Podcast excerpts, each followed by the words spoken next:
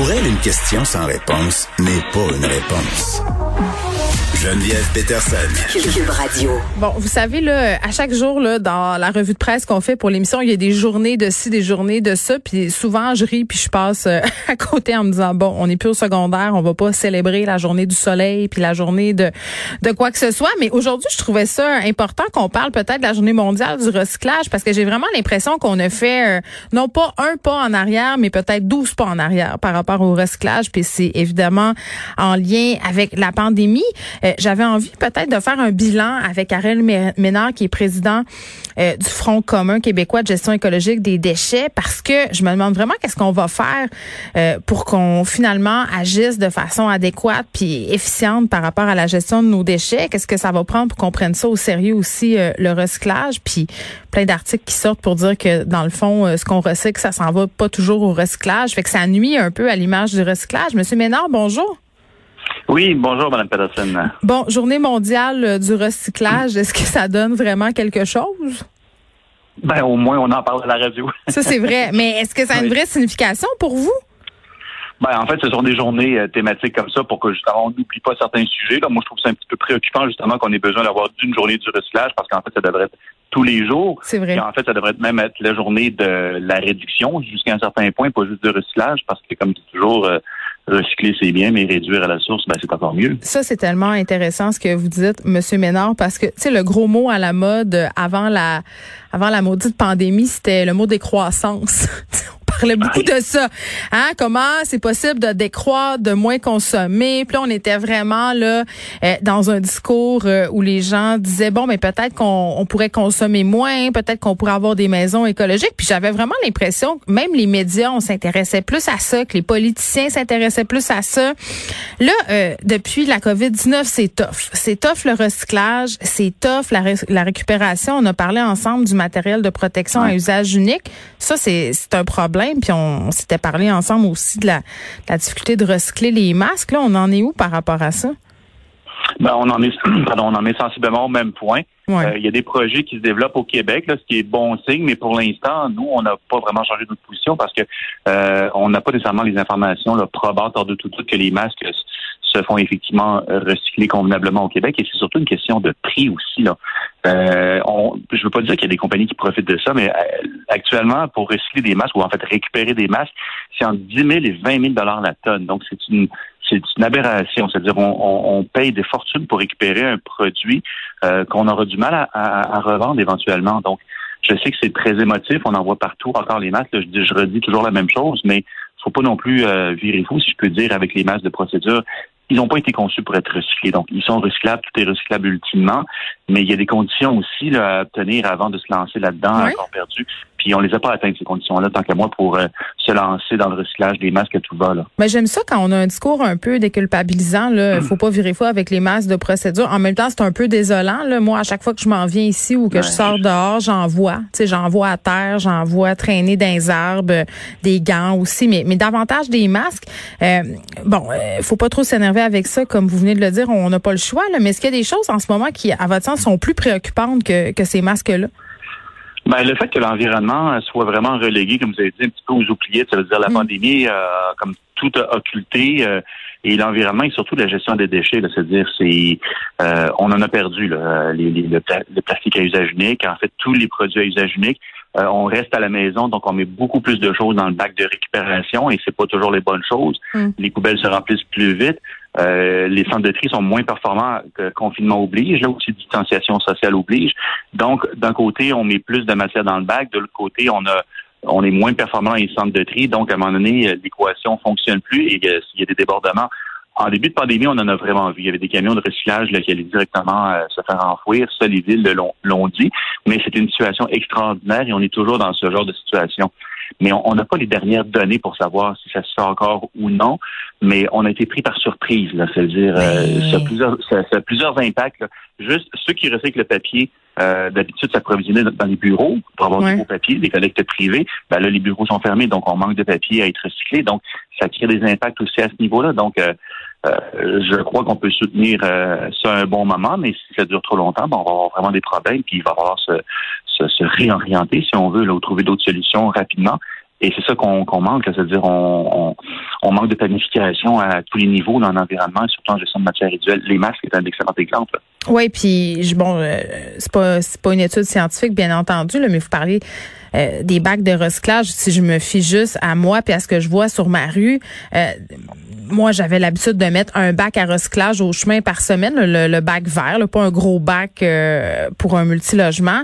Si je me fie à, chez nous puis à ce que je vois de mes voisins, parfois c'est deux trois bacs sur le bord du chemin parce qu'on commande en ligne. Puis quand ça arrive, euh, tu sais, tantôt au début de l'émission, je parlais d'une boîte emballée dans une boîte, emballée dans un papier. Puis là, quand tu ouvres les boîtes, il y a des emballages en plastique, du papier bulle. Est-ce que c'est nécessaire tout ça? Tu sais, à un moment donné, les compagnies ils ont aussi un non, mais ils ont aussi un euh, ils ont, ben, ils ont aussi un rôle à jouer.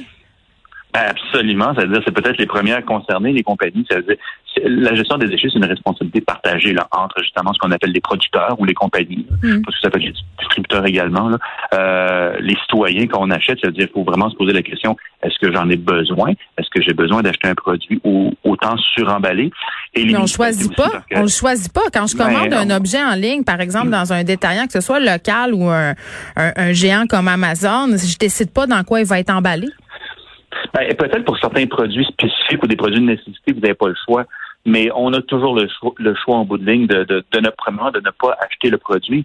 Et comme je dis, si c'est vraiment nécessaire, ben là, on, comme tout le monde, il faut l'acheter. C'est une question de, de, de, mm-hmm. de, on a toujours le choix de ne pas acheter ou d'acheter un, produit durable. Peut-être qu'on va payer un petit peu plus cher, mais l'idée, c'est que en, environnement, moi je dis toujours qu'on vit à crédit, c'est-à-dire les papiers qu'on jette, les emballages qu'on jette, qui sont pas toujours recyclés au niveau des plastiques euh, d'emballage, parce que ben, c'est difficile à, séparer puis à recycler en bout de ligne.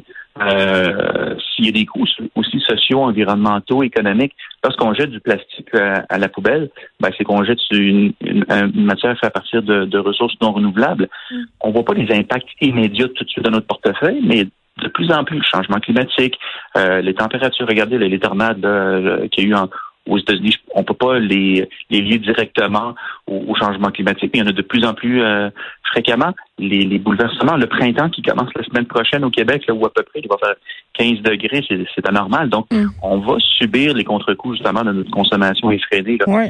Et quand on s'est rendu au pied du mur, euh, ben là. Ben, il me semble qu'on est déjà là, puis on était déjà là avant la pandémie, puis on dirait que la récupération, puis toute le quête, c'est comme un peu une pensée magique. C'est-à-dire que tu dis ah Bon, ça, ça se récupère. Fait que c'est pas grave. Tu envoies toutes tes affaires au bac de récupération, pas advienne que pourra. Un peu dans le même principe, euh, Monsieur Ménard, que quand tu donnes ton vieux linge euh, à des organismes euh, communautaires ou à des œuvres de charité ou par exemple à Renaissance ou au village des valeurs, tu penses que ça va être donné au suivant puis tout ça est bon. Mais la vérité, c'est que justement, c'est pas tout qui est recyclé.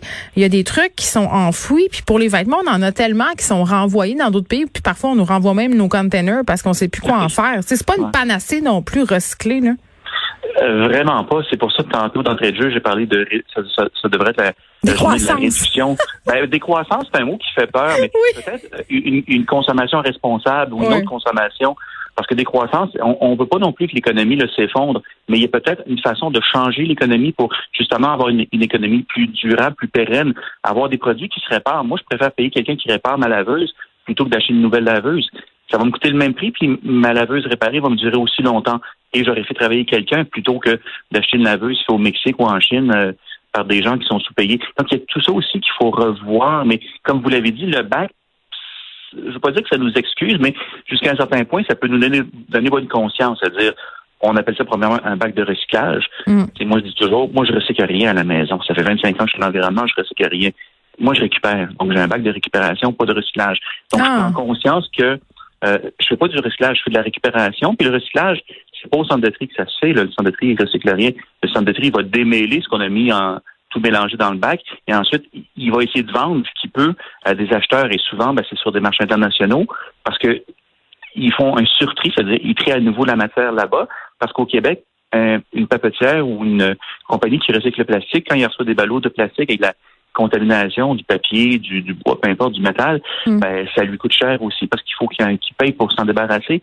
Donc, euh, il faut peut-être repenser aussi la façon dont on récupère au Québec. Hmm. Euh, et, actuellement, d'ailleurs, c'est une, bonne chose. On le fait là, au niveau gouvernemental, au niveau de la consigne puis de la collecte sélective. Donc, j'espère que ça va vraiment euh, donner de bons résultats. Oui, puis on a eu la CAC qui a présenté son plan vert, mais quand même des gens euh, ont trouvé que c'était bien peu, même si eux l'ont qualifié d'ambitieux, leur plan environnemental. Euh, là, suite à la pandémie, il va falloir qu'on se remette à l'ouvrage là, au niveau euh, de l'environnement, du recyclage. Est-ce qu'il y a des gestes qui sont plus plus primordiaux que les autres? Qu'est-ce que vous aimeriez voir là, mis en place pour se remettre un peu dans le droit chemin? Ben, en, en, fait, peut-être une prise de conscience. Là. La pandémie nous a fait malgré tout, des, des, des, des, surprises. Ça veut dire, euh, le travail à la maison, c'est une bonne chose aussi, parce qu'on roule moins, il y a moins d'émissions de gaz à effet de serre. Mais paradoxalement, il y a des gens qui s'expatrient, si on veut, des grands centres pour aller habiter en banlieue. Donc, quand euh, la pandémie va finir, ben, il va y avoir peut-être plus de transports sur de plus longues routes. Mais tout ça, ça va être à évaluer.